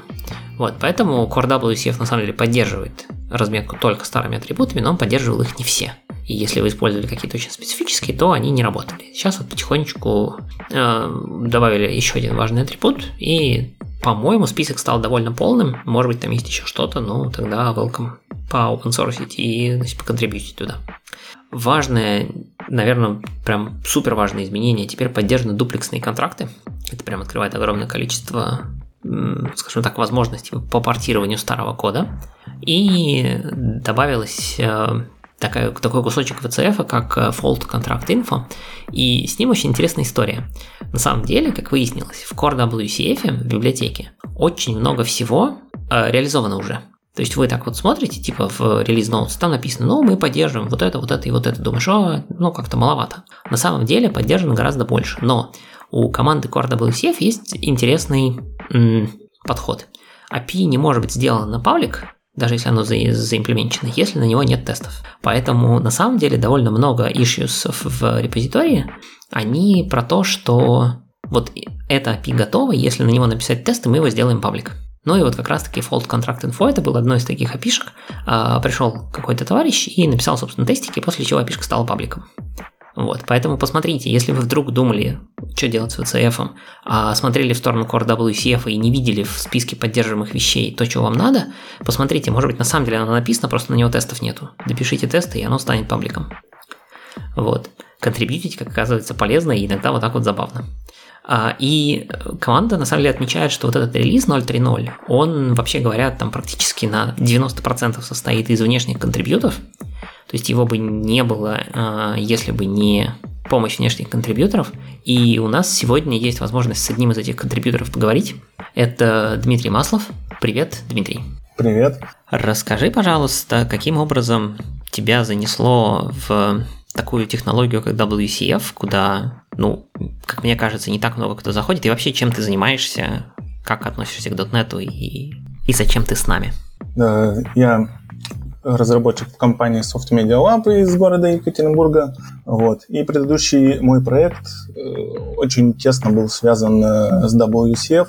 Было очень много сервисов, э, и меня очень расстроила новость о том, что новый .NET не поддерживает сервисную часть Core PCF. Вот. И я решил каким-то образом помочь развитию этой платформы и пошел на GitHub э, почитать issue, чтобы, собственно, понять, чем я могу помочь э, в развитии данной платформы. Ну и в итоге, я так понимаю, нашел что-то, ну, я с GitHub же и contribution там всегда есть какие-нибудь up for grabs или там good first issue, то есть ты выбрал именно такое или просто выбирал из каких-то, ну, знакомых вещей, там, типа, вот эту часть я знаю, давай попробуем поконтрибьютить тут. Как ты выбирал вот issue? Я достаточно поверхностно знаком на самом деле с этой платформой, вот, поэтому я, да, больше ориентировался, наверное, на какую-то легкость в имплементации. Вот. И одно из issue, которое мне показалось достаточно простым, э, значит, было одного от одного из э, чуваков из Microsoft, э, который предлагал э, читать конфиги клиентские э, VCF и точно так же их э, э конфигурировать через э, DI ASP.NET Core.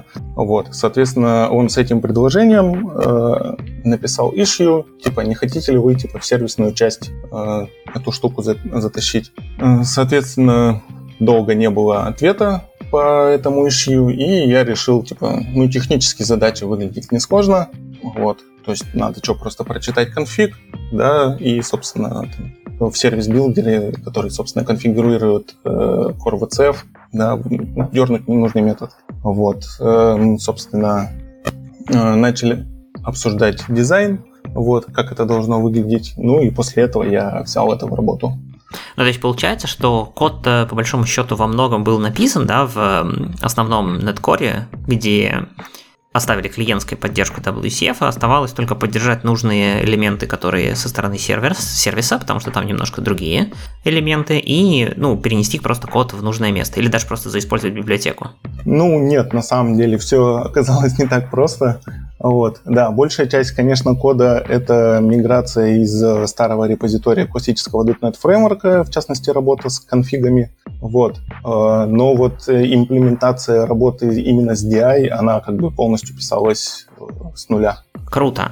При этом я, когда почитал pull request, у меня сложилось впечатление, что история там развивалась э, примерно таким образом. Кто-то написал вот эту ишу со словами «было бы здорово такое внести в Core WCF», после чего ты пришел, начал над этим работать, после чего набежал народ со словами типа «Ой, что тут происходит?» и как бы «Зачем мы это делаем? Все надо делать не так» и вот все такое прочее. То есть у меня такое сложилось ощущение, что вроде с одной стороны фича нужна, а с другой стороны как-то все набросились на то ли на способ реализации, то ли вообще в принципе на дизайн.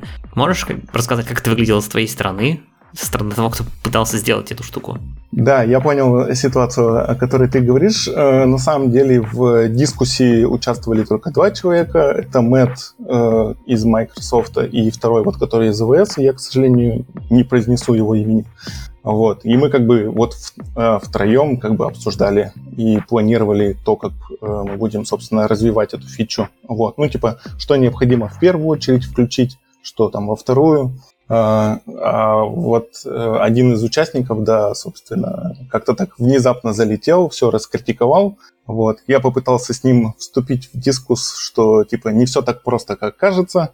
Вот. Ну, потому что как бы большая часть фичи уже была мною сделана, и как бы были определенные стратегические решения предприняты по поводу развития этой фичи. Вот. Э, но потом что-то я не стал сильно с ним спорить, и просто-напросто как бы дискуссия на этом закончилась. Вот, то есть как бы сам э, владелец репозитория как бы даже не стал там как-то порядок наводить. Понятно, здорово. Ну, то есть получается, что фича в итоге запилена, доделана, вышла в релизе, соответственно, 0.3.0.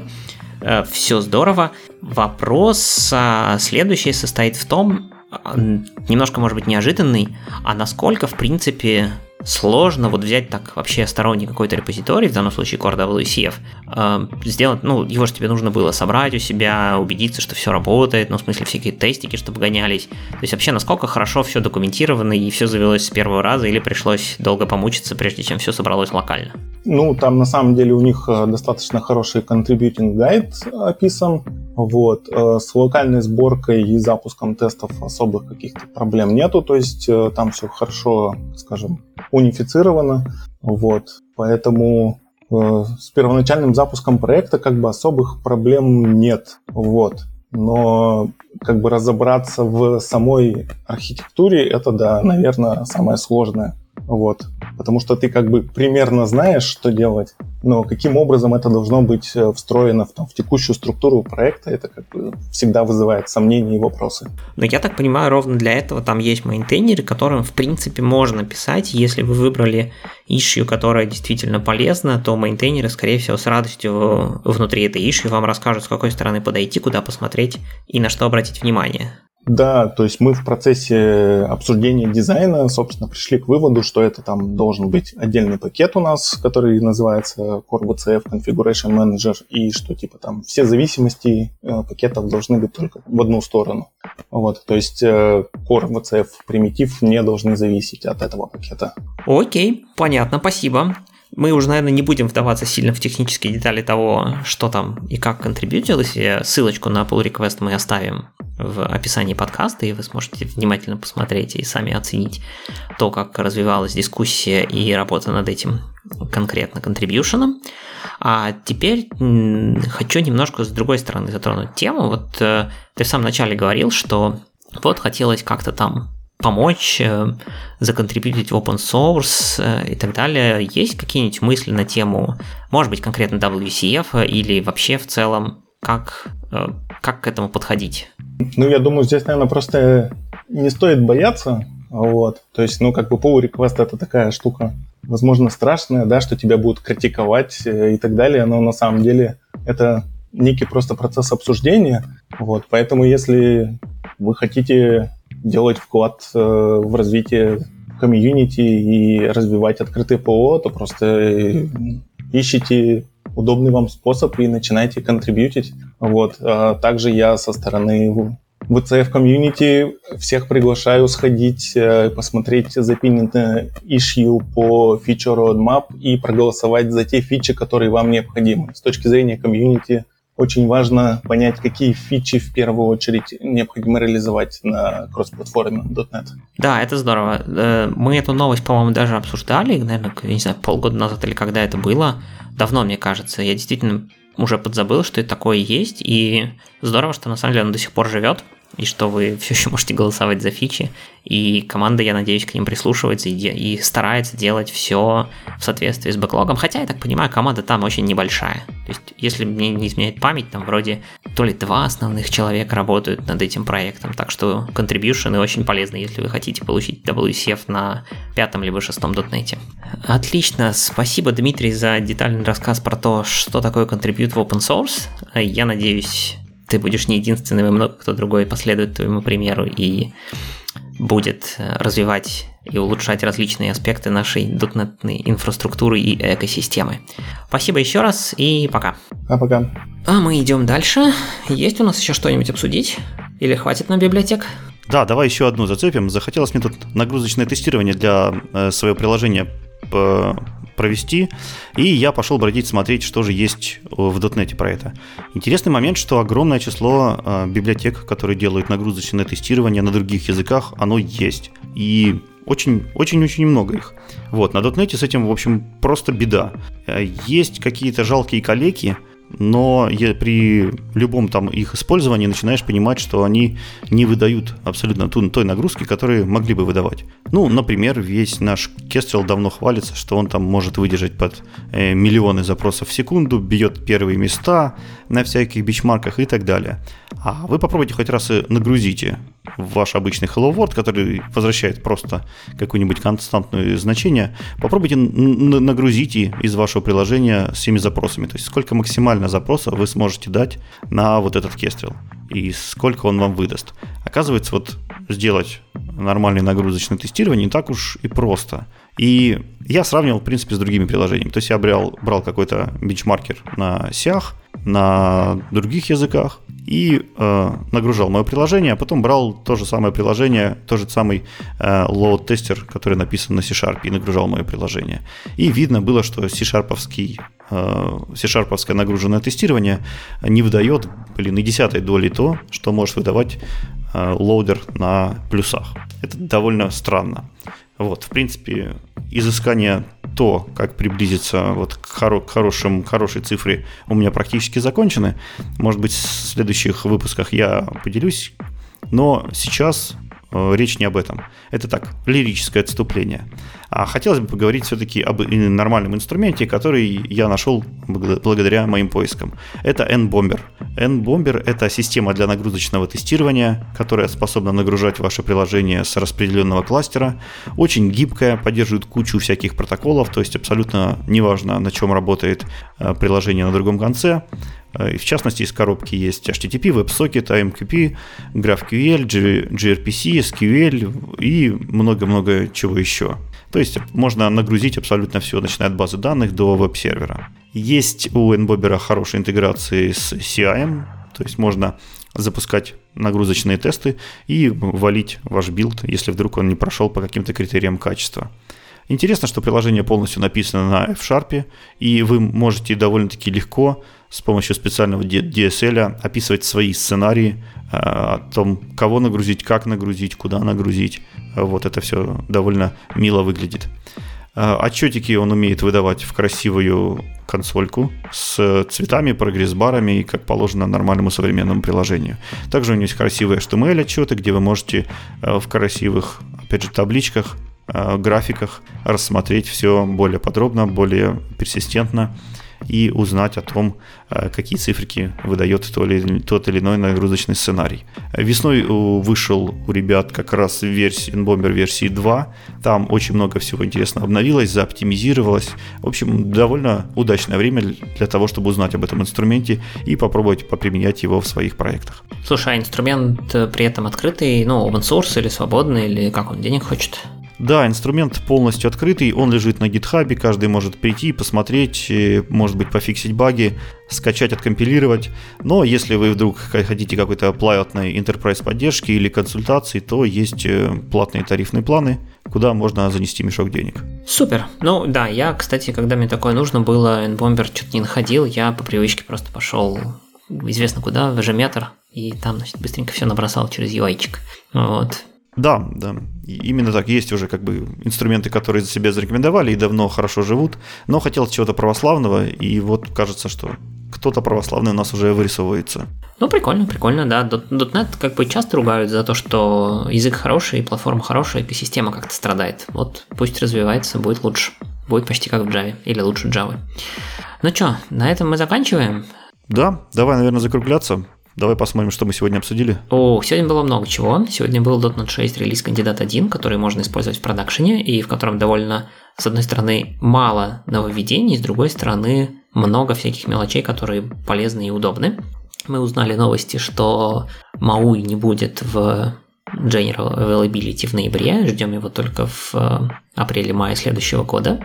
HTTP 3 саппорт в .NET 6 тоже ну, скажем так, на очень ранней стадии, в том смысле, что его нужно там включать разными флажками и прочим, и на маке не работает, но тем не менее, если интересно попробовать, уже можно начинать.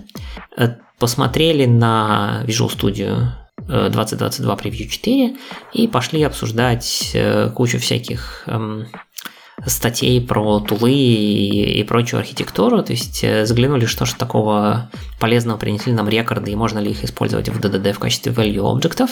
Ответ, ну, почти нет, но если очень хочется, то можно. Посмотрели, как можно смотреть на ваши API с точки зрения совместимости, э, бинарной, либо API совместимости, либо вообще совместимости на уровне сериализации. Э, узнали, что можно на самом деле защищаться от того, чтобы качать неправильные нугет пакеты с неправильных серверов. Но для этого, опять же, нужны последние превьюшки. Посмотрели очередной набор примеров использования source-генераторов, узнали, что вышел Core VCF 0.3.0 э, практически полностью благодаря open-source контрибьюшенам и поговорили с э, нашим гостем про то, как вообще это происходит. Ну и посмотрели, что платформа развивается, экосистема развивается, и тулы типа NBomber тоже появляются, причем уже версии 2.0. Так что не все так плохо в .NET, все вообще прекрасно. А, я хочу напомнить, что у нас впереди ждет конференция .next. Если вы вдруг еще не купили билеты, то для нашего подкаста есть специальный промокод, который вы найдете в шоу-нотах. На сайте конференции уже огромное число крутейших докладчиков, интересных докладов. А, смотрите, присоединяйтесь. И несмотря на то, что сегодня новостей JetBrains у нас не было, эта компания всегда в нашем сердце, и поэтому хочется раздать от этой замечательной конторы три лицензии на любой их продукт. Друзья, конкурс э, такой же, как и всегда, правила те же самые. Одну лицензию получит комментатор э, на YouTube к этому выпуску, одну лицензию тот, кто расшарит э, данный выпуск ВКонтакте из паблика .NET.ru, и одну лицензию получит тот, кто ретвитнет наш твит из аккаунта .NET.ru об этом выпуске. Всего три лицензии, розыгрыш будет через 7 дней после релиза данного выпуска. Ну а на этом мы завершаемся. Это был 36-й выпуск подкаста Radio.net. С вами были Игорь Лабутин и Анатолий Кулаков. Всем пока. Пока.